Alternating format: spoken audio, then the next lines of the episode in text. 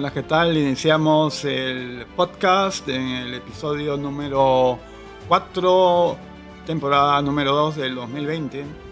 Bien, ah, tal como se han presentado las cosas, o bueno, a consecuencia de el asunto Mora que ya venía de atrás, inclusive algo habíamos tratado en el episodio anterior. Este ha continuado de una manera bastante previsible además de la denuncia en alguna medida por parte de Daniel Mora de lo que llamó deslealtad de Julio Guzmán, también señala alrededor de 6 u 8 individuos que también han sido sentenciados por el asunto de violencia doméstica. Bueno, con relación a ese tema, lo que hay información en los medios señala que, bueno, Está claro que este no es un tema que se limita a Mora.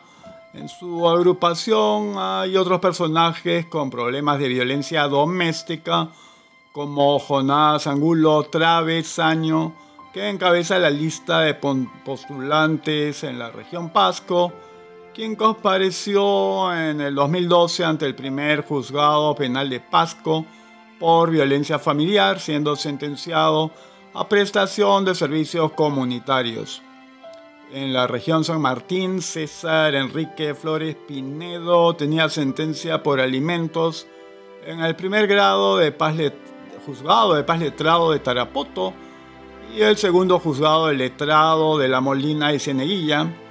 Uno de los procesos culminó en conciliación judicial y el otro fue declarado fundado en parte. Otro sentenciado, Morado, Ángel Isaías Oscanoa, Barrios, candidato por Junín. Otros postulantes morados con procesos por alimentos o violencia fueron Víctor Manuel Pozo Chavarri de la Embayeque y Jimmy Isidro Villanueva de Ancash, quien reporta una sentencia por violencia familiar. Acción Popular, el candidato Javier Ildefonso Adrián Cien Carreño registra tres procesos judiciales con sentencia una del tipo laboral y otra por violencia familiar. De igual manera, Eliseo Milian tiene tres procesos por omisión a la asistencia familiar, los mismos que concluyeron en los años 2013 y 2016 en vía de conciliación. En Tumbes, uno de los candidatos enfrentó dos procesos judiciales por omisión a la asistencia familiar. Uno de ellos es Orlando Quevedo Escobar con el número 3. Bueno, así son las perlitas tanto del Partido Morado y Acción Popular. Bueno, pero al Partido Morado no le ha ido nada bien. Inclusive eh, eh, Julio Guzmán en entrevista con Thorndike ha tenido que encarar la situación de un hecho ocurrido en el 2018 en el cual el personaje Marras alquila un departamento en Miraflores, donde tiene una suerte de cita romántica con otra ah, miembro de su partido. Esta situación termina de una manera bastante desafortunada, pues que en la cita romántica habían habido globitos, forma de corazón y había hecho uso de velas. Bueno, el asunto terminó en que hubo fuego y el tipo salió huyendo y se alejó corriendo. Bien, esta situación ha sido destapada recientemente. Vaya, como dicen por ahí, está lloviendo sobre mojado.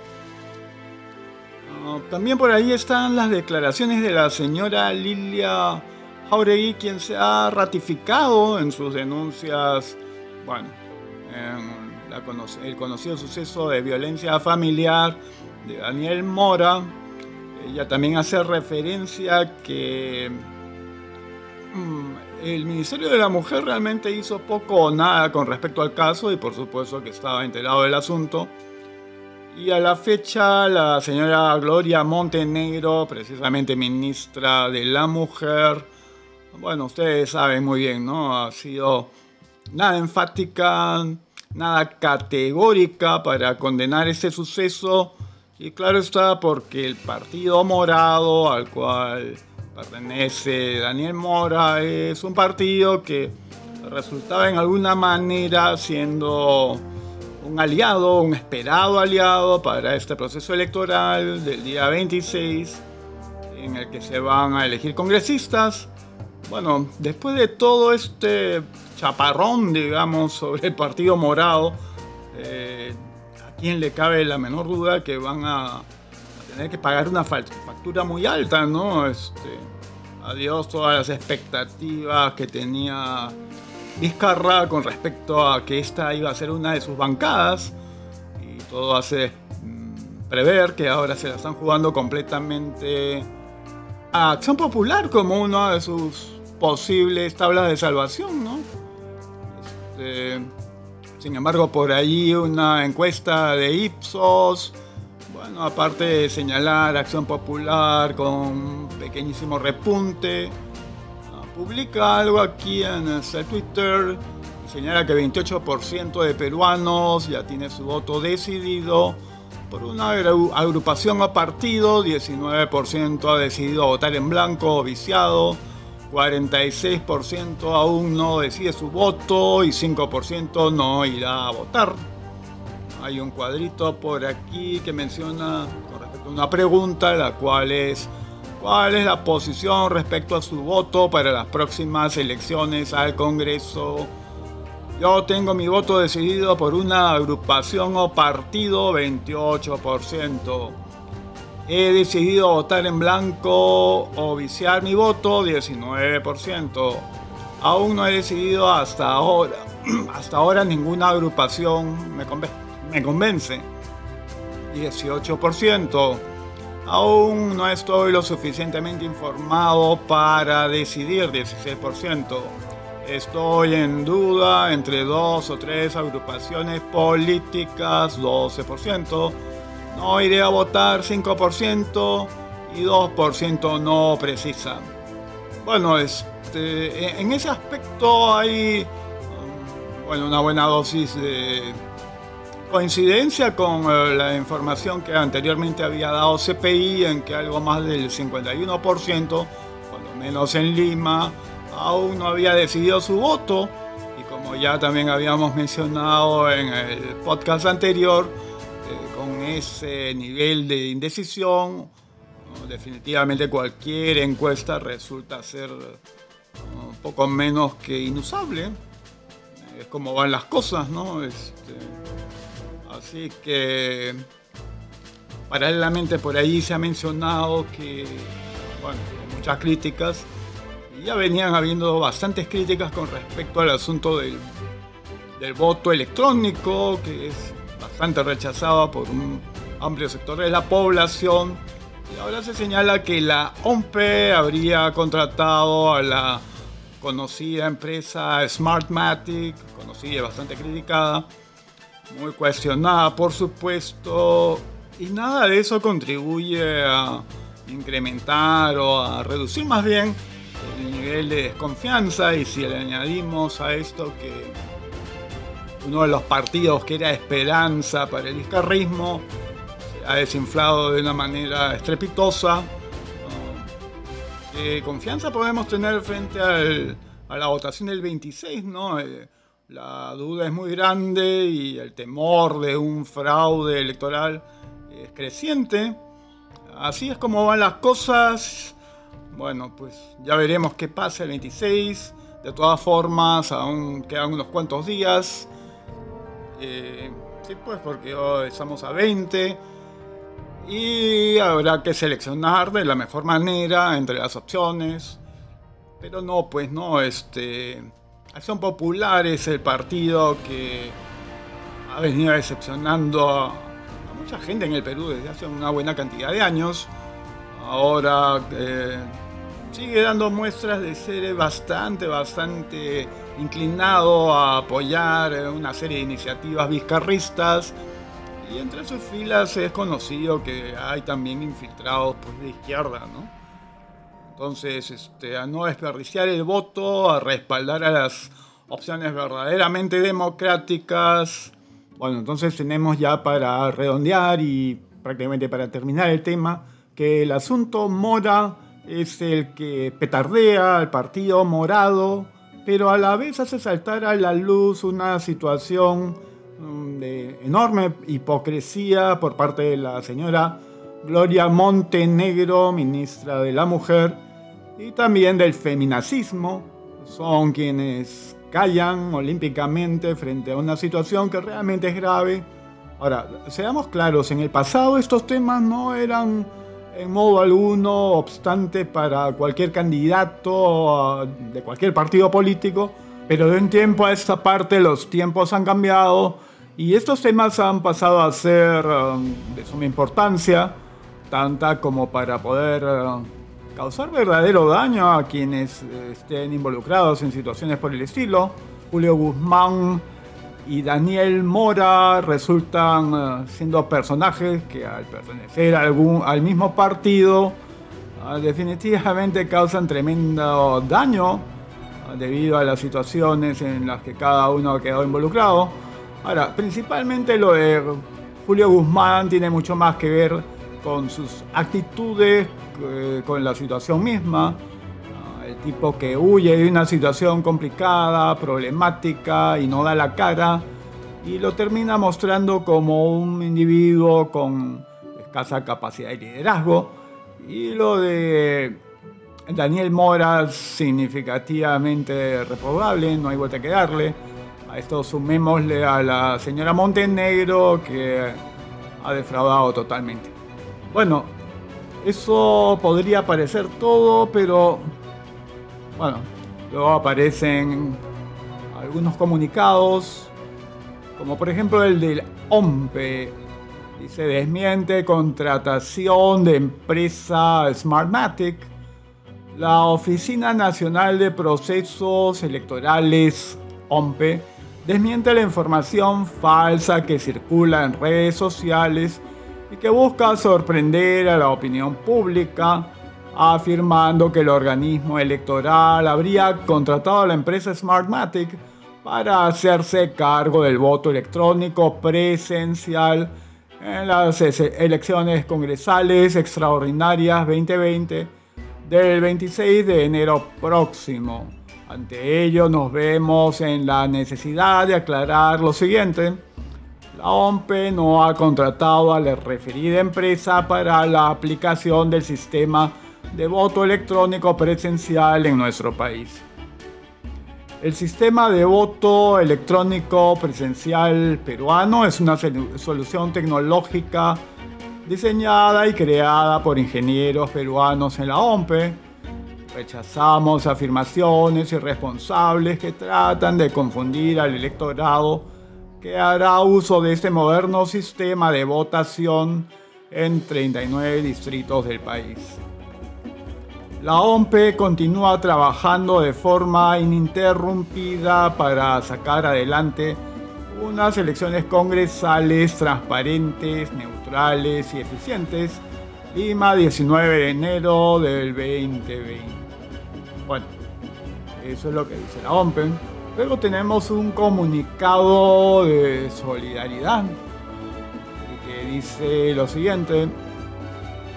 Solidaridad Nacional informa al país ante la resolución del Jurado Electoral Especial de Lima que intenta obligarnos a pedir disculpas por un inexistente acto de discriminación hacia un candidato.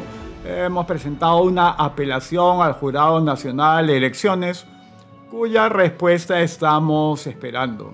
Estamos seguros que el jurado sabrá resolver conforme a la Constitución y las leyes, de lo contrario nos veremos obligados a recurrir a otras instancias, como es de público conocimiento el jurado electoral especial Lima Centro actúa en forma parcializada a favor de algunas organizaciones políticas, denotando una evidente oposición a Solidaridad Nacional. Se ha hecho público que el referido jurado electoral especial ocultó información recibida por parte del Poder Judicial para no excluir a un candidato del Partido Morado, quien tenía una denuncia por violencia familiar. Así también ha hecho caso omiso a los reiterados insultos que hacen nuestros contrincantes a nuestro partido como a nuestros candidatos, no iniciando los procedimientos sancionadores correspondientes en contra de los mismos. Solidaridad Nacional expresa su plena confianza en el pueblo peruano a quienes confirmamos que continuamos avanzando firmemente en esta campaña electoral a pesar de los ataques que hemos recibido. En ese sentido, ratificamos nuestro compromiso en defensa de la familia, los valores, la educación y todos los emprendedores del país. Lima 20 de enero del 2020, Partido Solidaridad Nacional. Bueno, ya como último tema tengo por aquí algo relativo a la Super Troll Rosa María Palacios. Bueno, ella insiste precisamente en su podcast en esa onda de dar unos consejos realmente ridículos, ¿no? Eh, ha titulado una suerte de cuento al que llama Cuento del Gafitero. Y bueno, para variar, se trata de pésimas y manipuladoras ideas. Por ejemplo, esa de que la votación sirve para castigar o premiar, y concretamente al Congreso que se cerró. Bueno, pero la gente debe saber pues que la votación sirve para elegir personas, no sirve para castigar o premiar a nadie. Tan simple como eso. Pero dentro de la visión maniquea, que no solamente, a la cual no solamente apela a ella, sino también la izquierda, el progresismo y el vizcarrismo, sí, pues entonces se sigue jugando con el concepto de el voto castigo, que al final no le hace ningún favor a Perú. Bueno, y luego insiste en que a los partidos que usted más detesta, fíjense pues, no, no busca que constructivamente, positivamente, eh, que se seleccione los partidos por los, a los cuales usted más desea, más le gusta, eh, más simpatiza, encuentra que hay personas con propuestas que tengan sentido y que vayan a favorecer a su persona, a su familia y al país. Al final, no, no, no, piense en aquellos a los que más detesta, fíjense pues. Luego sale con la cantaleta de que votamos siempre por el mal menor. Bueno, votará ella y algunos más, pero afirmar que todos votamos de esa manera en realidad este, eh, pasa a ser lo que ellos suelen denominar cuando les conviene, eh, generalización. Entonces, continúa. Bueno, ella tiene que estar hablando con conocimiento de causa sobre el asunto, porque afirma que de todas las personas hay un video guardado, ¿no? Y que si no se publica esta semana, se publicará el 2021. Imagínense. Pero más allá de eso, y lo dice con cierta sorna o con cierto gozo, es algo curioso porque cualquier analista más bien a la vez tendría una expresión condenatoria para estas actitudes más bien montesinescas y gorritistas. Pero no, a ella le parece genial ¿no? que se, se maneje la política de esa manera, a través de chantajes con videitos y cosas por el estilo. Añade con descaro y como todos tienen algo que ocultar y que guardar. ¿Sí? La descarada luego dice, y no juzguen con tanta dureza. Claro, ya sabemos a quién, ¿no? A Guzmán, sí, pues a Julito Guzmán. No, no ha tenido palabras suficientemente digamos condenatorios, pero por lo menos señalar que definitivamente este señor está en una situación verdaderamente comprometedora para su carrera política. Y por supuesto a la misma vez elude el asunto pues de, Mora, Ah, ambos sujetos han prácticamente perdido su propio partido, pero la señora Rosa María Palacios el tema central y se dedica a decir a la gente que sí, pues piensen aquello, pensar en el partido que más detesta, pensar en el voto castigo, o que votemos siempre por el mal menor. Es curioso que todavía haya gente que le brinde atención cuando ella toma esa posición de decirles yo les voy a explicar. Sí hay un público que todavía le cree y le sigue la corriente, es lo lamentable, ¿no? Si hay, periodistas que andan todavía en esto, también anda por ahí, por este Álvarez Rodríguez, dicho sea de paso, eh, no son gente que en realidad contribuya ah, con sus palabras a encaminar a la opinión pública ah, por un camino un poco más sensato, sensato, sino todo lo contrario. Bueno, ya lo he mencionado, hay que añadirle un documento que va a contribuir a pintar de cuerpo entero a la señora Rosa María Palacios. Dice así, de igual forma, resulta cuestionable que periodistas que trabajaron, convivieron y cobraron de Fujimori y Montesinos, como por ejemplo la periodista y abogada que se siente la representante de la sociedad civil, ¿qué autoridad moral tiene la señora Rosa María Palacios, que hoy reniega de Fujimori y Montesinos cuando trabajó en la PCM en el año 91 junto a Alfonso de los Ceros, en el Indecopi en el año 93, en la sede principal en el año 94, con Alberto Pandolfi nuevamente en la PCM en el 96, al igual que Leoni Roca en la campaña de Hurtado Miller en el año 98, cobrando 8.750 dólares en billetes provenientes de la corrupción, que inicialmente negó y cuyos recibos originales obran en el proceso de Hurtado Miller.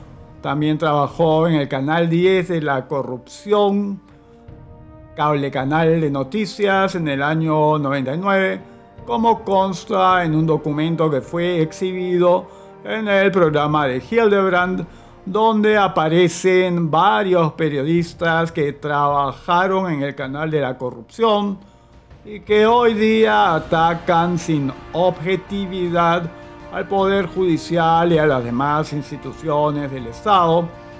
En ese documento aparecen con suculentas remuneraciones Jaime de Altaus con 29.550 dólares, Jorge Morelli con 4 mil dólares. Rosa María Palacios, 3.825 dólares. Pedro Salinas, 3.000 dólares, entre otros, señor presidente. Pero eso no queda ahí, los hermanos de la señora Rosa María Palacios. ¿Qué autoridad tiene esta señora? Trabajan para el ministerio los señores Aurelio Palacios McBride y María Luisa Palacios McBride trabajaban en la época del gobierno de Fujimori para el Ministerio de Educación como personal de confianza. Debemos tener en cuenta que el suegro de la señora Rosa María Palacios, Alberto Varillas Montenegro, fue ministro de Educación de Fujimori en el año 92-93. Sí, la señora terminó presidente. Bueno, el documento continúa, pero en fin es suficiente para mostrar, uh, en fin, cuál ha sido la trayectoria de Rosa María Palacios, ¿no? Este, que a posteriori ha ido saltando de gobierno en gobierno y acomodándose por aquí y por allí bien, ahora, bueno, reniega de su pasado fujimorista. Ah, más allá de ello, hay que señalar que tal como se ha ido mostrando, eh, mencionando distintos temas, ahora lo único que queda es eh, establecer que hay tres opciones electorales que son, diríamos, las útiles para la democracia y todo lo demás es mantenernos eh, con el vizcarrismo y siempre teniendo a la izquierda allí entrometida, empujando cada vez más su agenda. Entonces tenemos a Fuerza Popular, tenemos a Solidaridad Nacional y tenemos a LAPRA. Bien, eh, allí hay que señalar que conjuntamente con la caída de Julio Guzmán y bueno, también la bajada significativa del Partido Morado, no solamente están impulsando ahora a Acción Popular, es algo que se preveía, eh, también ahora ya han lanzado a Salvador del Solar como un futuro candidato presidencial. Así que ellos ya están teniendo una visión bastante más allá de lo que es este proceso electoral del 26. Mm, no es que ya no les esté importando, sencillamente que se están proyectando y ya tienen a un nuevo payaso, a un nuevo líder fabricado, tal como habían fabricado a Julio Guzmán y la característica es tener individuos que en realidad no salen de la vida partidaria, se fabrican individuos, se lanzan vía medios y a través de las encuestas van testeando cuál de ellos pueda funcionar mejor y después de eso le fabrican o le buscan un partido. bien, eso sería todo por el momento y ya estaremos regresando en una próxima ocasión dándole final a este episodio número 4 de la temporada número 2. Hasta pronto.